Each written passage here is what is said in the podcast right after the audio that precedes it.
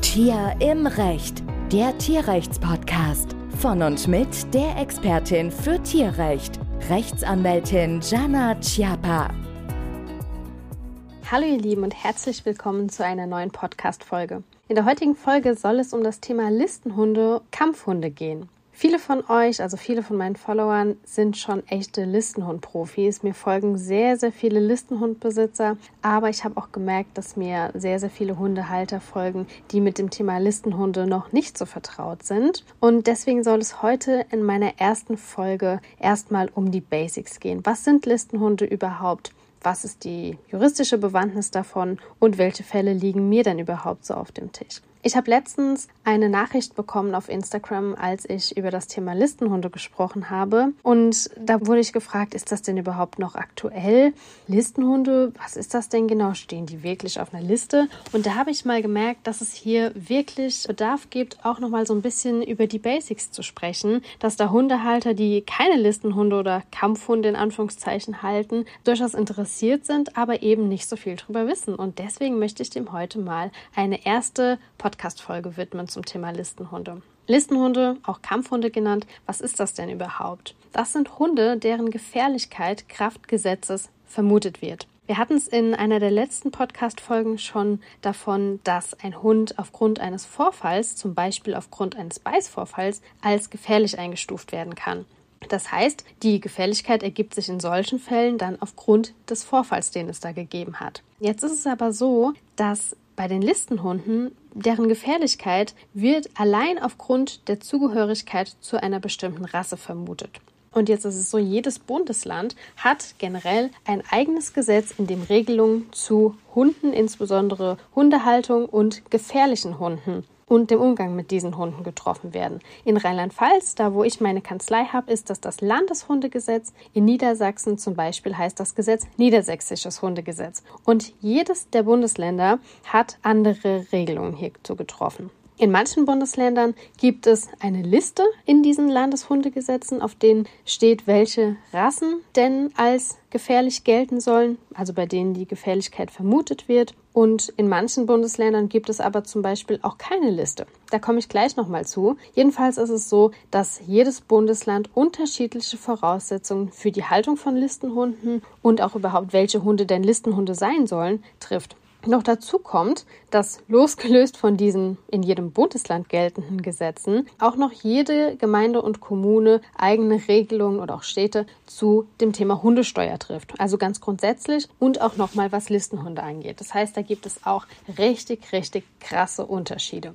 Die Regelungen, die in diesen Landesgesetzen getroffen wird, die betreffen die Haltung von Listenhunden. Wie schon gesagt, in vielen Bundesländern gibt es eine Liste. Da steht dann zum Beispiel drauf, welche Hunderassen denn davon betroffen sind. Also ich mache mal ein Beispiel. In Rheinland-Pfalz im Landeshundegesetz steht zum Beispiel drin, dass der American Staffordshire Terrier oder der Staffordshire Bull Terrier und so weiter Listenhunde sind. Und diese Gesetze treffen aber auch noch Regelungen, was die Haltung dieser Hunde angeht. Und das ist eben auch in jedem Bundesland unterschiedlich. Zum Beispiel braucht man in manchen Bundesländern eine Sachkunde, um einen Listenhund zu halten, oder der Hund muss einen Wesenstest positiv bestanden haben. Und dann spielte auch noch der Begriff berechtigtes Interesse an der Haltung mit rein. Denn manche Bundesländer gehen davon aus, dass man gar nicht mal ohne weiteres ein Interesse an der Haltung eines ja doch so gefährlichen Hundes haben kann. Zum Beispiel in Bayern ist es so, Bayern unterteilt die Listenhunde in zwei Kategorien. Da haben wir einmal die Kategorie 1, da stehen gewisse Rassen drauf und da ist in Bayern ein absolutes Halteverbot für. Das heißt, es ist nahezu unmöglich, einen Hund der Kategorie 1 Liste in Bayern zu halten. Dann gibt es noch eine Kategorie 2, da stehen dann andere Rassen drauf und die kann man unter bestimmten Voraussetzungen halten. Das ist natürlich so, dass es in der Praxis regelmäßig zu Problemen führt. Ich will euch hier mal von einem Fall berichten, den ich vor einiger Zeit hatte. Und zwar haben mich Mandanten kontaktiert, die haben in Hessen gelebt sehr lange, haben da einen Listenhund gehalten mit entsprechender Halteerlaubnis. Der Hund hatte Wesenstests bestanden, es war alles super. Und dann sind die beruflich nach Bayern verzogen, also aus beruflichen Gründen. Und hatten sich dann vorher nicht so wirklich darüber schlau gemacht. Da kann man jetzt natürlich sagen, hm, hätte man machen müssen, aber ich glaube, die sind so gar nicht auf die Idee gekommen, dadurch, dass sie den ja legal mit Halteerlaubnis und ohne jegliche Probleme in Hessen gehalten haben und halten konnten, dass es da zu weiteren Problemen kommen konnte. Jetzt ist es aber so, dass das ein American Staffordshire war und der wurde dann in Bayern, also der zählt da zur Kategorie 1 und die sind da hingezogen und dann hat die Behörde das sehr, sehr schnell spitz bekommen, weil die den Hund natürlich auch anmelden wollten und dann hieß es, hm, absolutes Halteverbot für diesen Hund. Also entweder ihr schafft ihn aus Bayern raus oder der wird euch weggenommen und dann kommt er in ein Tierheim, wo diese dann ausnahmsweise gehalten werden dürfen. Bei diesen Mandanten war es so, die sind trotz beruflicher Veränderung dann zurück nach Hessen gegangen, haben das alles quasi postwendend rückgängig gemacht und haben gesagt, nee, das lassen wir uns nicht gefallen, das ist unser Hund, das ist ein Familienmitglied und wir gehen wieder zurück nach Hessen. Das ist jetzt nur ein Beispiel dafür, dass es doch einen vor, ja, in tatsächlicher Hinsicht und auch in juristischer Hinsicht vor Probleme stellt, dass eben jedes Bundesland da eine andere Regelung getroffen hat. Denn, wie gesagt, in manchen Bundesländern steht der Hund auf der Liste und kann trotzdem gehalten werden.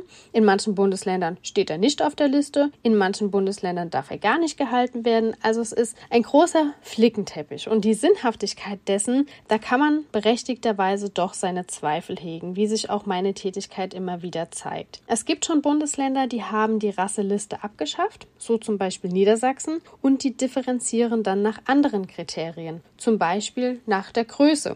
Denn mit der Größe ist es so, geht auch regelmäßig eine gewisse gesteigerte Beißkraft einher. Ne? Natürlich ein Rottweiler oder American Staffordshire Terrier, der kann dann doch irgendwie anders zubeißen als ein kleiner Chihuahua. Jetzt mal nur als Beispiel. Wir müssen uns jetzt Folgendes vor Augen führen und es ist mir wichtig, hier so ein bisschen Bewusstsein zu schaffen. Und zwar in juristischer Hinsicht ist dieser ganze Sinn und Zweck der Landeshundegesetze eine effektive Gefahrenabwehr. Wir hatten in einer der vorangegangenen Podcast-Folgen, die ich eben auch gerade schon erwähnt habe, ja schon darüber gesprochen, dass es mit Hunden zu einem Vorfall kommen kann, zum Beispiel zu einem Beißvorfall. Und wenn man eben einen Hund hat, der aggressiv ist, der gesteigert aggressiv ist oder der beißt oder in gefahrdrohender Weise wiederholt anspringt und, und, und, dann ist das eine Gefahr, die der Staat abwenden muss und möchte, um die Bürger eben zu schützen in seinem Bundesland. In Brandenburg zum Beispiel ist es so, die haben eine ganz andere Regelung. Die sagen, naja gut, wenn ein Hund eine gewisse Größe und ein gewisses Gewicht erreicht hat, dann muss man hier aufpassen, da gibt es dann Haltungsvoraussetzungen. Und zwar ist es die 40-20-Regel. Wenn der Hund 40 Zentimeter und 20 Kilo überschreitet,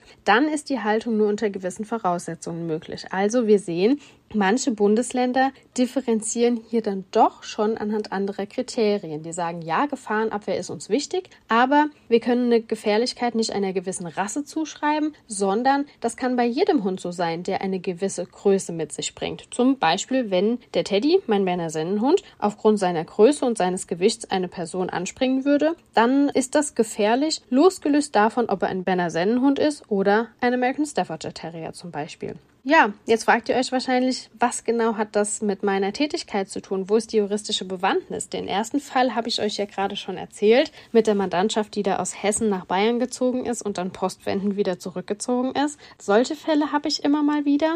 Aber zum Glück muss ich sagen, es ist doch relativ selten. Also meistens, wenn jemand einen Listenhund hat, dann muss ich schon sagen, ist da ein gewisses Problembewusstsein vorhanden. Also da wissen die meisten Leute schon um diese Problematik, die ich hier schildere. Deswegen habe ich explizit so ein bisschen dazu gesagt, für die Listenhund-Anfänger, sage ich mal.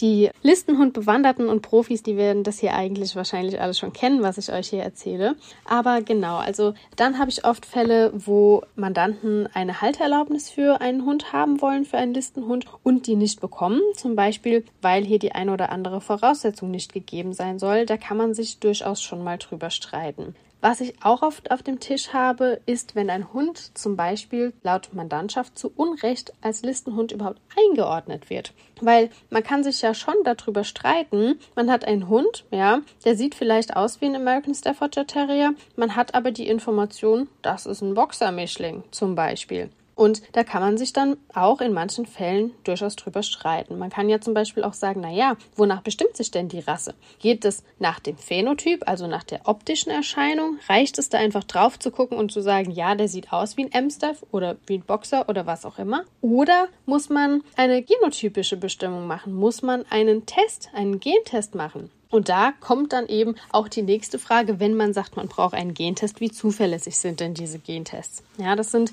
Fragen über Fragen, die man sich hier stellen kann und mit denen man sich hier beschäftigen muss. Zum Beispiel auch eine wichtige Frage ist, wenn ich einen Hund als Listenhund einordne, muss der denn reinrassig sein? Was bedeutet überhaupt reinrassig? Denn manche Hundegesetze sehen zum Beispiel auch vor, dass nicht nur reinrassige Hunde einer Rasse, sondern auch Kreuzungen mit einer solchen Rasse als Listenhunde anzusehen sind und eben dieser ganzen Maschinerie, Halteerlaubnis und so weiter unterfallen. Und das sind tatsächlich Fälle, da kann man sich wirklich trefflich drüber streiten und das habe ich auch regelmäßig auf dem Tisch. Denn man muss es ja mal so sagen, man hat einen Hund, den hat man zum Beispiel von einem Züchter oder aus einem Tierheim oder woher auch immer und dann soll da nur ein Listenhund mit eingekreuzt sein. Da muss man sich fragen, muss denn da ein reinrassiger Elternteil? Ist das erforderlich oder reicht in irgendeiner Generation mal ein American Staffordshire zum Beispiel? Und das sind Fälle, da kommt man da doch schon mal ins Diskutieren mit der Behörde. Und es ist auch so, dass auch die Behörden hier unterschiedliche Regelungen treffen. Dazu werde ich aber auf jeden Fall nochmal eine neue Folge machen und zwar für die etwas Listenhund fortgeschritteneren und hier auch Interessierten, denn das ist ja durchaus ein Riesenthema. Moderassen, Hybridrassen, Fantasierassen. Ganz bekannt ist hier Alba Bull oder zum Beispiel American Bully. Da steche ich wahrscheinlich in ein Wespennest und wie gesagt, das ist ein umfangreiches Thema und dem will ich nochmal eine gesonderte Folge für die Interessierten widmen, weil da drehen wir uns genau um diese ganz vertieften Sachen American Bully. Holt man sich einen American Bully, um eben diese Listen zu umgehen oder kann man die Listen gar nicht umgehen, weil es ist ja eine Kreuzung von Listenhunden? Darum wird es in einer weiteren Folge gehen. Das war Tier im Recht, der Podcast von und mit Rechtsanwältin Jana Chiappa. Alle Informationen aus diesem Podcast dienen der allgemeinen Information. Sie stellen keine Rechtsberatung im Einzelfall dar und können und sollen diese auch nicht ersetzen.